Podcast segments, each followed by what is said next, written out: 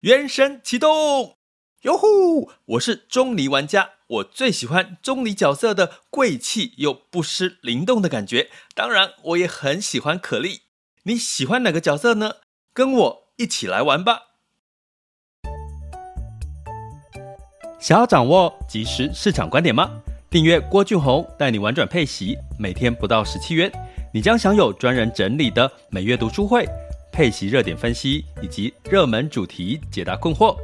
不论你想通过基金、ETF、美股或台股打造你的现金流收入，我们都能为您提供支持。点选资讯栏的订阅链接，了解更多。让我陪你一起投资理财。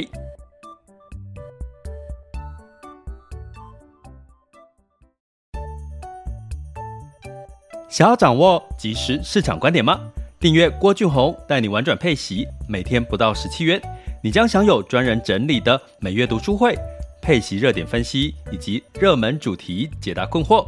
不论你想通过基金、ETF、美股或台股打造你的现金流收入，我们都能为您提供支持。点选资讯栏的订阅链接，了解更多。让我陪你一起投资理财。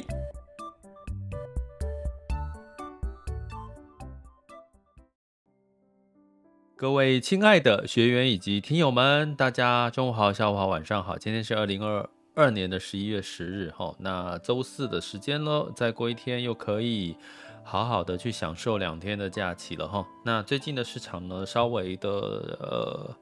乐涨多于跌，哈。那你会看到我们在论述的部分也稍微有点乐观一点点，哈。那也是因为。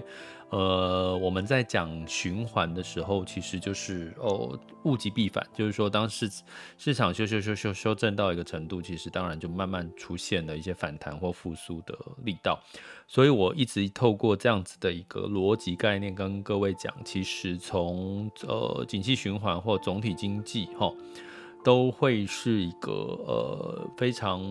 有用的一个逻辑，那包含是用运用在我们的人生或者是工作生活上面，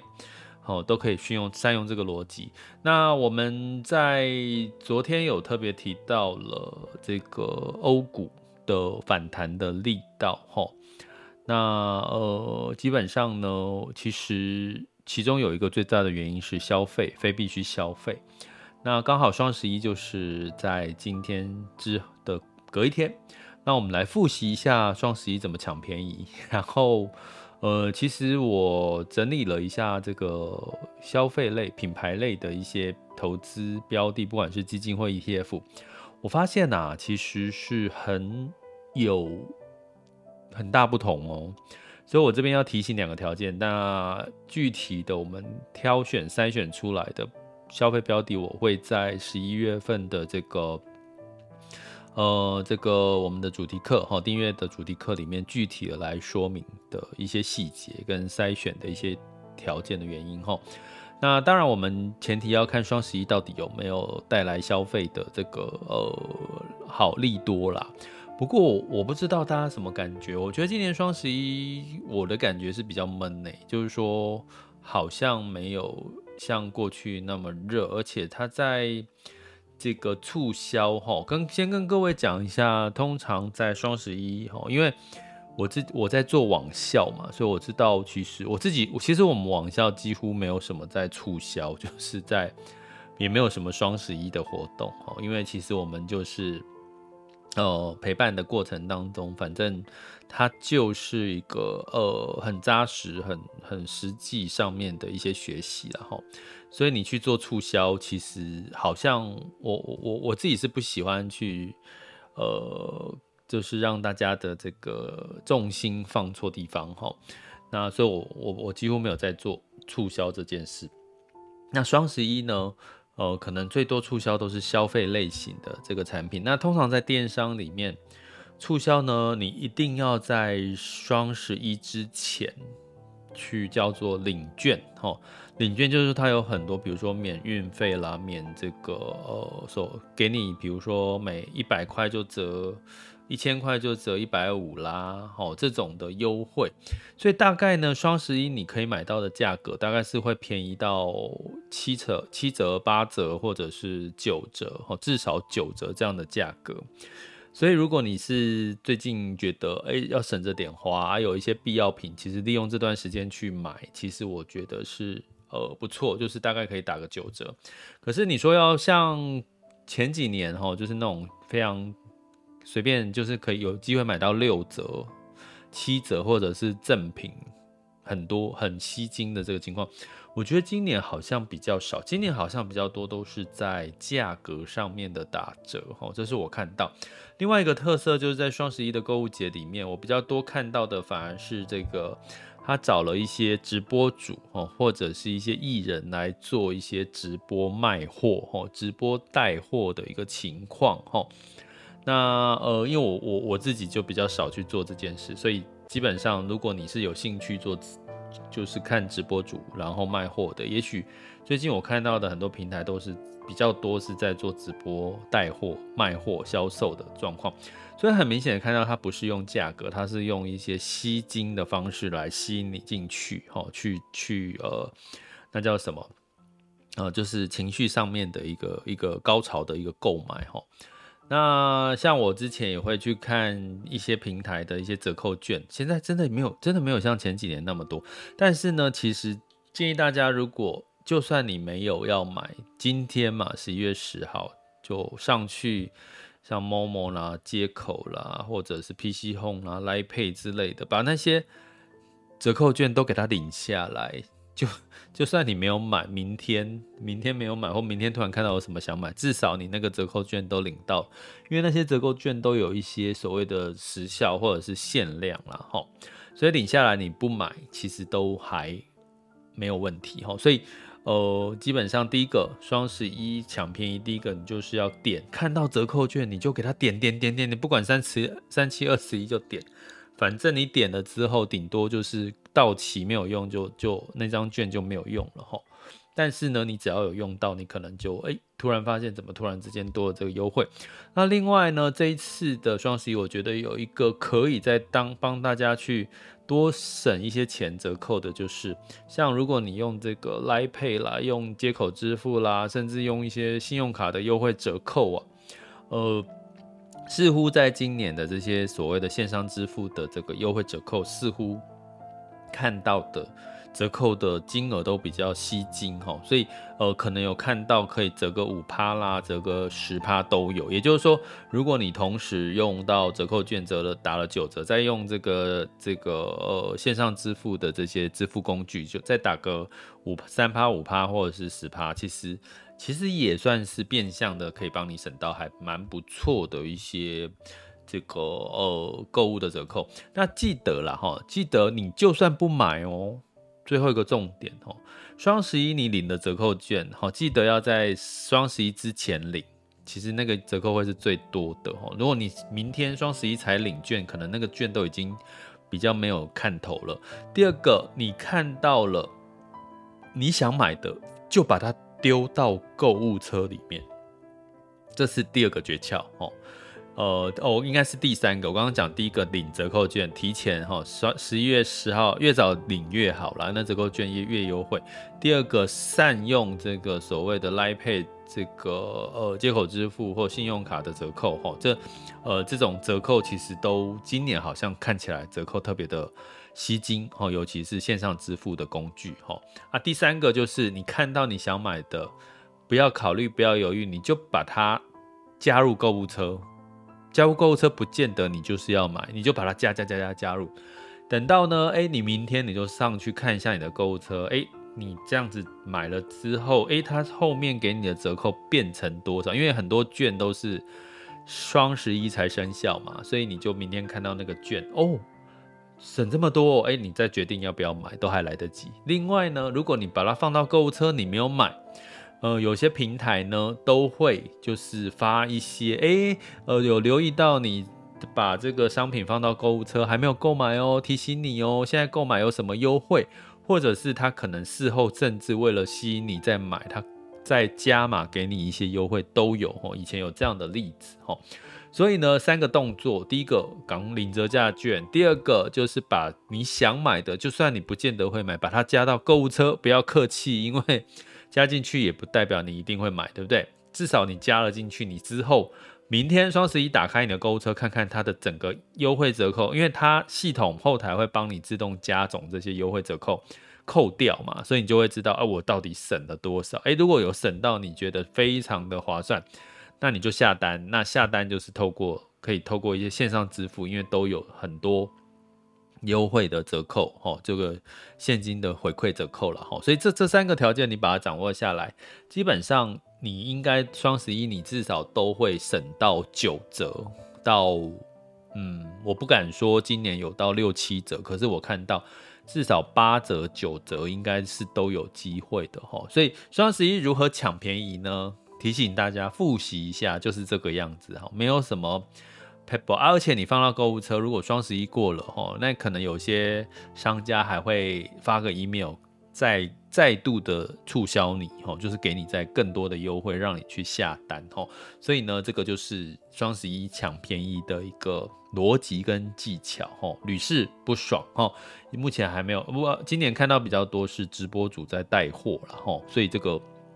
略有不同，不过看起来今年的消费的确没有像双十一没有那么的狂，那么的猛了哈。那所以呢，我们来聊一下哈，因为我们在昨天有聊到欧洲的这个，因为整体的消费哈，被逼去消费的类股哈，跟跟科技有关的类股呢，都是财报不错，第三季哈，所以让欧洲在。呃，近一个月的这个基金或者是 ETF，可能都有差不多八个 percent 上下的一个上涨的一个幅度齁。那所以呢，其中一个很重要的就是我们提到消费齁。那我在，所以我们这我们就来观察，因为毕竟第四季是消费旺季，除了双十一之后，接下来有圣诞节的消费旺季齁。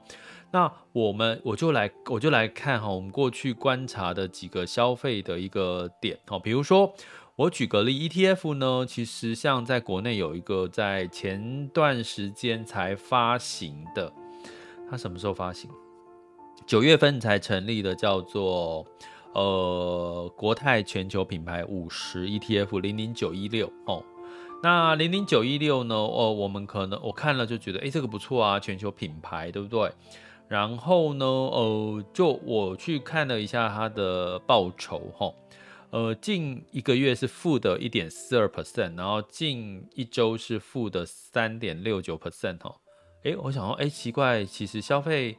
为什么它的表现是这样子的一个表现？那我首先就看到，比如说它在美国的部分是占了八十五点五 percent，而欧洲的部分呢，顶多就占了呃不到十个 percent 哦，其他还有日本哦，所以最主要当然是集中在 focus 在美国。那美国我就去看它的持股比重最高的第一名是 Apple 苹果，第二名是 Microsoft，第三名是 Amazon，第四名是 Tesla，第五名是 Google。啊，你看到这边，嗯，其实我刚才差一点骂一句脏话，没有，我的意思是说，哦，我买了一个全球品牌，五十大全球品牌啊，结果买到的居然就是美国的所谓的 FAANG，就是那种。Microsoft、Apple，那我干嘛要去买一个全球品牌？你就等于说你买了科技股，也是买到这些；你买了呃 S&P 五百，大部分也买到这些。那你买了配息，美国配息基金，你可能也买到一部分这些。那我干嘛要去买一个全球品牌？我就又都是买到这五档：Apple、呃 Microsoft、Amazon、Tesla 跟这个 Google 呢？懂我意思吗？所以呢，从这个角度呢，这个全球品牌，如果你目的目的是要看好今年第四季的消费，而且你同时又有买科技类股，又有买这种美股类型的配息基金 ETF 或者是 S&P 500，其实就建议你不用去再去投资这类的所谓的国泰全球品牌五十零零九一六，因为它就是投资。苹果、Microsoft 这些理解了吗？而且它欧洲的占比，美国占比八十五点五，那欧洲的占比是十个 percent 以下，好，所以记得哈，这个条件，这个你自己就要筛选清楚，要不然你可能就是一直在买重复的东西。像最近有这个大家在说台股的 ETF，其实台股的 ETF 它就是投资一篮子的台股，其实重叠性也很高。所以如果你想要分散风险，不要说你今天买了零零五零、零零五六、零零五五、零零什么什么，全部啊，你还不是买一篮子的台股吗？所以所谓的真正的我们叫分散资产配置，你应该是一部分的台股，一部分的呃多重资产嘛。我们在这个上一次的。直播跟这个 Podcast 频道讲到是多重资产。好，第一个我们讲的哈，避开哈这个条件，好，就是你已经可能有的大部分会投资的这些美股，欧洲的比重可以稍微高一点哈。那所以呢，这个所谓的稍微高一点呢，我跟各位来看一下，有一档两档了哈。呃，刚刚有提到近一个月有将近。八个 percent 左右的报酬率的这个持股的部分呢，呃，基本上呢，它里面哈前几大的产业里面，除了我刚刚讲的非必需消费之外，有一个部分就是医疗。大家知道很多的医疗的药厂什么都是欧洲的哦，都是欧洲的厂哈。所以呢，像有一些这类的品牌或者是消费类型，好品牌类，好我讲品牌类，因为讲品牌就不一定是消费嘛，哈。里面哈，这个所谓的八个 percent 的一个呃报酬的标的里面呢，就有所谓的二十个 percent 的健康医疗，有将近这个消费非必须消费有将近十六个 percent 的非必须消费，十六个 percent 的科技，所以里面就会有什么 LV 哦，L LV 就是非必须消费。比如说有这个所谓的法拉利哦，法拉利这些欧欧洲品牌里面的这个非必需消费哦，还有像 Oreo，Oreo 就是美妆嘛哈，美妆类的哦，还有像这个呃刚刚提到的 AZ 哈，AZ AZ 啦，我们 BNT 嘛，莫德纳 AZ 哦这些的哈，所以呢这些都被列在所谓的品牌类的这种啊，我刚我现在讲的是基金啦，某档基金哦。所以基本上两个条件告诉各位，第一个就是医疗品牌也是在第四季有所谓的呃题材，然后我们讲的题材就是年底的医学会议，还有它的财报业绩。第二个就是所谓的除了美国之外的所谓的非必需消费类，就是我刚刚提到的，我刚刚有提到像。在上次有提到，呃，就是潘朵拉，对，Pandora 的那个那个呃所谓的这个精品，哈，对，那女生很爱的，尤其是小女生也都应该很多小女生很爱的精品，哈，所以这类的都是财报，第三季的财报都不错，它是属于非必需消费品，哈，所以避开我刚刚讲到美国的 Microsoft、Apple 这些，已经你在很多地方都投资。有占比了，你就分散。我所谓我们所谓的资产配置分散风险，就是要避开你原本就有。所以我刚举个例，台股你投资零零五零零零五六，它的重叠性还是存在啊，一定都有台积电或什么，其实占比多或少。所以你适度的分散一下台股、美股，再加上一些多重资产，吼，呃，比如说欧洲的部分，可以稍微稍微的比重有，吼。那这可能有一些学员会说，哎。那我之前不是说欧洲我们要小心能源危机吗？没错啊，在那个时候能源危机是的确存在的。可是现呃后来我跟各位讲一个资讯，就是因为呢这个欧洲德像包含德国呢，它的这个天然气的存量已经有足以应付到今年的寒冬的存量，所以天然气的影响就反而不是那么大。这个所以有时候我们是要动态去看待的，不要说。为什么我很珍惜这个直播跟 Podcast 频道？就是说，有时候我们前天的资讯跟后天的资讯可能就完全截然不同了。我举个例，像之前前几天 A 股大涨，是因为大家认为，诶，中国可能要放宽清零这个动作。可是后来呢，经过了一连串的消息证明，它可能清零的时间还是定定位比较明确的放宽，会是在明年的 Q1 到 Q2。所以。市场呢就反应就开始偏冷了哈。然后呢，在周四就是看今天就是看这个美联储的十月份的 CPI 的数据，所以市场呢又因为观望，所以市场又有一些修正。所以呢，永远记得我们为什么要这个直播中午直播，或者是就是让大家去掌握现在最及时的市场讯息，而不会用落后的讯息来判断哈。这是一个好。另外，我要跟各位讲讲什么呢？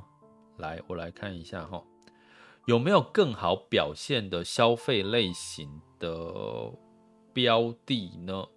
呃，有有的哈，像我现在手现在打开一档这个消费类型的这个基金哈，它的前几名，第一名一样是 Amazon，第二名是 Tesla，第三名是 Home Depot，就是那个家庭消费了哈，第四名是 LV，第五名是什么？Starbucks。所以从这几个角度，它仍然落在了我们刚刚提到它太多我们过大部分投资的这个重叠性，所以呢，它近一个月的绩效就是正的三点零一个 percent，听起来也不错。可是呢，相对来讲，就是你仍然落入到美股的这些品牌上面的一个迷思哈。那其中有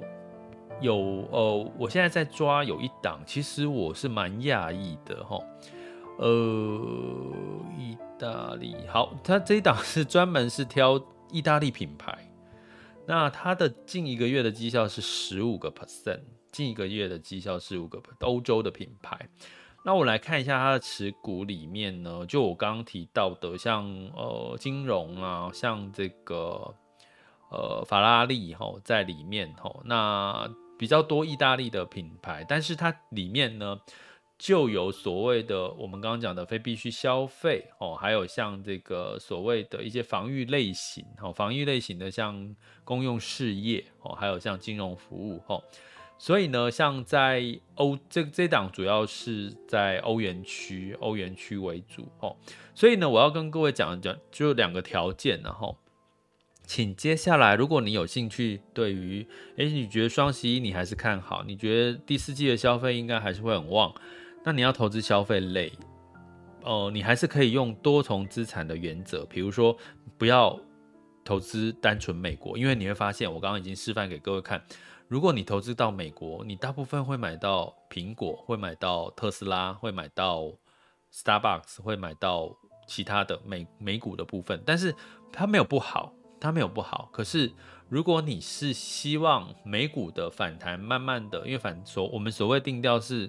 第四季是反弹，反弹就就可能是反弹力道到了一个地步，就会稍微钝化。那你希望去看非美的市场，透过多重的资产，透过其他的反弹机会来帮你在第四季创造一些更呃更满意的一些投资绩效的机会的话，我会建议就是两个特色：第一个多重资产，第二个就是呃。透过呃非美哦非美的这个布局哈，那消费类型的品牌哦重品牌，那其中一个防御再加上非必需消费，我觉得这个是呃会在消费类型的标的里面一篮子消费类型标的里面会是比较比较有第四季的话题哦，比较符合第四季的话题那。尤其是欧洲啦，哦，就是除了美国之外，再多一点的欧洲的布局，呃，我觉得会是在第四季可以去看观察的一个亮点，吼。那所谓呃，所以非必需消费，吼，刚刚提到，另外防御，什么是防御？就是刚刚提到了非美之外的这个医疗，还有像这个所谓的呃防御类型的，像公用事业啦、工业啦，或者是金融之类的，吼。这些似乎在非美市场都出现了一些呃反弹的一些力道哈，所以呢，这两个条件的品牌消费类标的可能在第四季反弹吗？这就是哦教给大家功课，大家可以去观察一下哈。那稍微的避开我刚刚提到的美国的这五家非常知名的品牌，是可以让你分散一下风险。你不要因为如果你买了 A。标的就是都是这这五档为主，然后又买了 B 标的啊，又是这五档为主，还是有，那你其实你又期待它有带给你不同的呃分散风险，或者是提高你的反弹的机会，那那不就是不就是都一样吗？对不对？好，好，所以呢，我们用这样很简单的方式来告诉你，哎，消费双十一来看一下，因为双十一之后还有圣诞旺季了哈，所以我们就持续观察消费哈，尤其是非必需消费这类的一些最近的一些动态状况。